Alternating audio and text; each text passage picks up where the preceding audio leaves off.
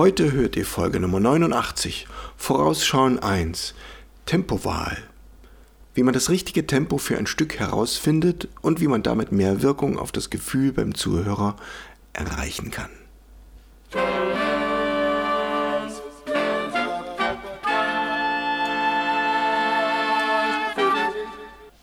Taylors Bläser Podcast, der Wegweiser zum Lernen, Spielen und Unterrichten von Holz- und Blechblasinstrumenten. Hallo und herzlich willkommen, liebe Bläserfreunde, zur Folge Nummer 89. Vorausschauen 1. Tempowahl. Also, wie ihr das richtige Tempo findet, darüber spreche ich heute und ähm, es hat über die Jahrhunderte, also auch wieder interessant, den Vergleich zu ziehen zwischen alter Musik und moderner Musik. Es hat also über die Jahrhunderte ein paar Veränderungen gegeben, was ein festes Tempo bedeuten kann.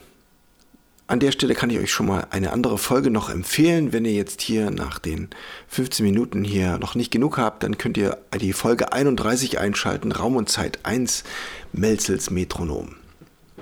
Genau, das ist nämlich die äh, Kehrtwende, wo es auf einmal möglich wurde, Musikstücke präzise im Tempo auch anzugeben. Das Tempo ist ein wesentlicher Ausdrucksfaktor und deswegen ist es interessant darüber zu reden. Melzel hat also das Metronom so erfunden, dass man daran genau ablesen kann, wie schnell ein Stück ist. Und Beethoven hat angefangen, mit ihm zusammenzuarbeiten und über seine Werke mitunter genaue Metronomzahlen hinzuschreiben. So, wenn ihr jetzt ein Stück vor euch liegen habt, dann schaut ihr euch an, wie der rhythmische Verlauf ist, wie die schnellsten Noten sind, dass man die gut spielen kann, dass die den richtigen Ausdruck bekommen. Es spielt eine Rolle, wie die harmonische Fortschreitung ist. Also vielleicht mal in die Klavierstimme reinschauen. Wenn jetzt sehr dichte Harmonien sind, spielt man es ein bisschen langsamer. Und wenn jetzt über zwei oder vier Takte die gleiche Harmonie ist, dann eher ein bisschen schneller. Dann das zweite ist natürlich wichtig, wir gucken uns den Kontext an, in dem dieses Stück vorkommt. Äh, Gibt es jetzt eine Folge von Suite-Sätzen, dann guckt man, dass das Tempo vielleicht nicht zu ähnlich ist zu dem vorhergehenden Stück. Oder wenn es eine Ouvertüre ist, wo eine feste Folge von Sätzen ist, dann gibt es auch typische Geschwindigkeiten für Sätze, die dann auch korrelieren mit den entsprechenden Tanzschritten damals. Das betrifft natürlich mehr auf Barockmusik zu. Wenn wir jetzt ein Jazzstück spielen, dann kommt es auch auf die äh, harmonische Dichte an und vielleicht auch auf den Text, wie, wie schnell ein Sänger das hätte singen können. Der Kontext in einer Sonate ist natürlich langsam, schnell, langsam. Wenn es ein langsamer Satz sein soll, spiele ich den natürlich entsprechend langsamer. Und der Kontext in einem Konzertprogramm, der spielt natürlich auch nochmal eine Rolle. Wenn ich jetzt vorher ähm, ruhige Stücke schon hatte, dann würde ich das Stück, was vielleicht variabel im Tempo zu spielen geht, auch ein bisschen schneller spielen. Apropos variabel im Tempo spielen, dafür habe ich euch ein Stück aufgenommen aus meinem Taylor Rebook, das heißt Missing Sunny Time. Da muss ich gleich was loswerden und zwar gibt es eine neue Serie. Immer am 23. im Jahr 2023 findet ihr auf meinem YouTube-Kanal eine neue Begleitung für ein Stück aus dem Taylor Rebook. Und das hat es also am 23. Januar kam äh, die Begleitung zum Missing Sunny Time und dazu spiele ich euch heute die Melodie dazu ein am Ende dieser Folge. Das ist also ein Stück als Beispiel, was ein variables Stück sein kann. Das kann man ziemlich langsam spielen oder das kann man deutlich schneller spielen. So, also der erste Schnitt in der historischen Folge war, dass bei Beethoven die Metronomgeschwindigkeit genau festgelegt werden konnte und der zweite Schnitt war dann ähm, der Wandel von der Popmusik, äh, vom echten live gespielten Rolling Stones, Beatles und was es da so gab in den 50er, 60er Jahren hin zu Popmusik in den 80er Jahren, wo dann viel programmiert wurde und Computereffekte eine Rolle spielten, so Computerarpeggien da mit hineingeflossen sind und die in einem ganz bestimmten Tempo dann am besten klingen. Und ab da ist dann eigentlich die Popmusik ziemlich fest und oftmals wird bei großen Live-Acts ein Teil der produzierten Spuren eingespielt und es wird zu dem Klick, zu der Spur, vorhandenen Spur live dazugesungen und andere Sachen hinzugefügt.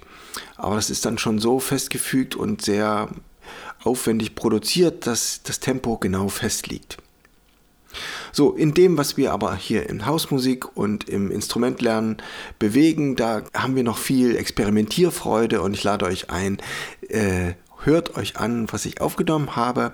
Es ist aus einem berühmten Büchlein, zu dem ich gleich noch mehr sagen werde, erstmal die Musik in einem recht langsamen Tempo und zwar in Tempo 88, das Menuett eines berühmten Komponisten.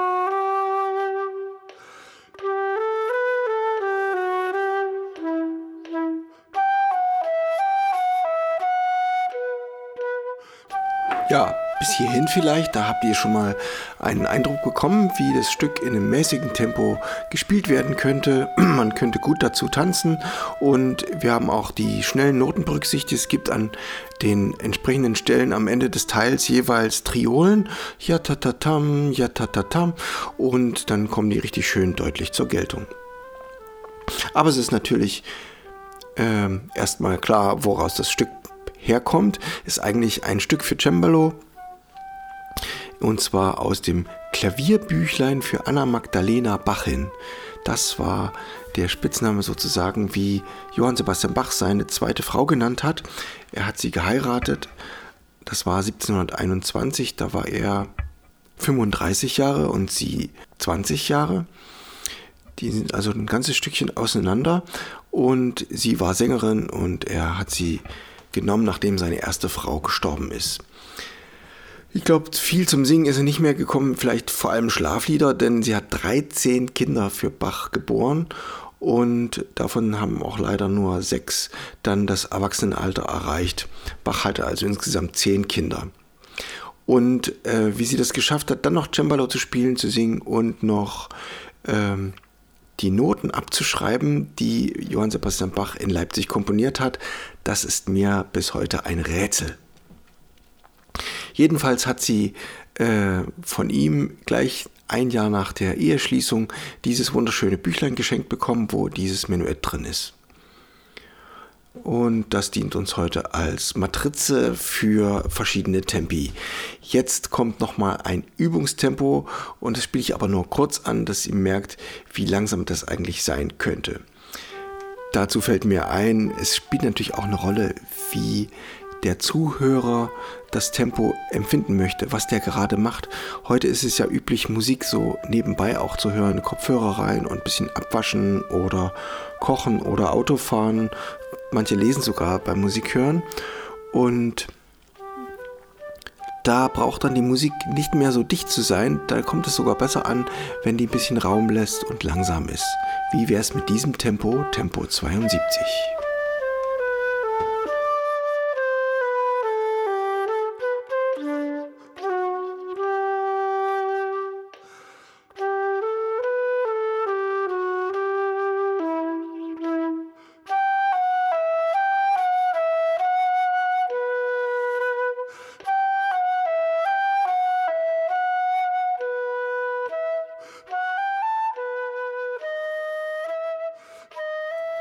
Ja, das ist sicher auch ein Übungstempo, wo man alle Nuancen ganz genau erleben kann.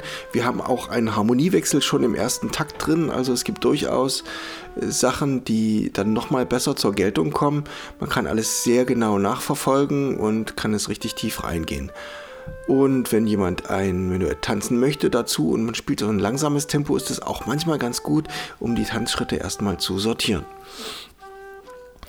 Aber am Ende gibt es natürlich vielleicht ein Konzert oder eine Aufnahme oder ein fetziges Abschlussstück als Zugabe. Dann möchte man das Menuett vielleicht in diesem Tempo spielen. 112.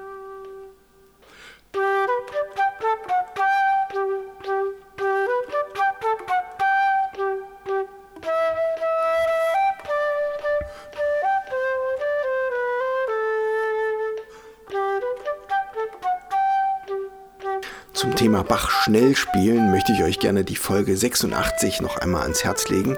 Ist besser, wer schneller spielt. Da habe ich äh, Aufnahmen verglichen von großen Flötisten, die eben Bach-Sonate spielen und zum Teil sehr, sehr schnell.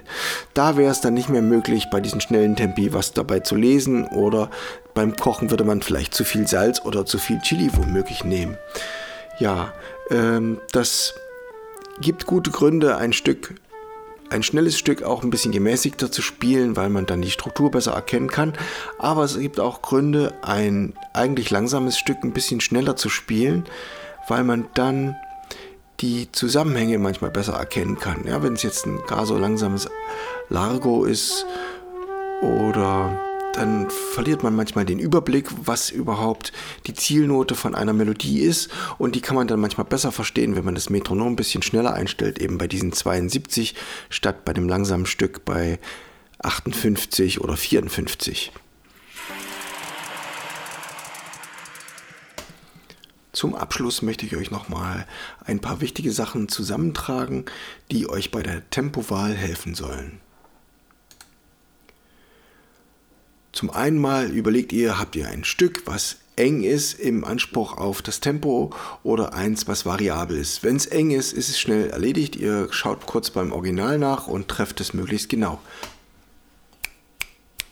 99 Luftballons. So, dann ist das schnell erledigt. Wenn ihr aber Stücke habt, die variabel sind, dann nehmt euch bestimmte Tempos vor. Ich habe schon mal darüber gesprochen, dass feste Metronomzahlen hilfreich sind. Heute hatten wir dabei 72, 88, 112. Das als grobe Richtlinie probieren, schauen, wie das Stück wirkt und dann für eins entscheiden. Es soll vor allem zu eurem Gemüt passen, zu eurer Verfassung. Seid ihr abgespannt und genau analytisch an einem Tag, dann spielt ihr ein langsameres Tempo. Seid ihr wild und voller Sturm und Drang und ausgeruht, dann spielt ihr ein schnelles Tempo. Und so ist es ja auch für den Zuhörer im Konzert. Und das ist nämlich auch wichtig für das Tempo eures Stückes. Ihr guckt vielleicht, ob ihr schon wisst, in welchem Programmteil das kommen soll. Ist es ein furioser Abschluss, dann ist es natürlich schneller oder es ist eine Beruhigung zwischendurch, wenn vorher schon ein schnelles Stück gewesen ist. Ihr fragt euch, ist es für ein trauriges Stück langsam genug? Ist es für ein tänzerisches Stück noch möglich, Tanzschritte auszuführen oder ist es für ein kesses, jubelndes Stück auch schnell genug gespielt? Denn die Stimmung des Hörers, die entsteht wesentlich durch die Abwechslung im Konzert und die gestaltet sich natürlich wesentlich durchs Tempo. Wenn ihr dann das gut gestaltet habt, habt vielleicht drei, vier Stücke am Block, die ihr öfters in ein Konzertprogramm einbauen könnt, dann könnt ihr dadurch schon einen guten Effekt erzielen. Das wäre es für heute, was ich zu sagen habe zum Tempo. Es geht dann weiter mit Vorausschauen 2 und Vorausschauen 3. Das sind dann insgesamt drei Folgen, die sich damit beschäftigen, planerisch vorzugehen, wenn es um Musikmachen geht.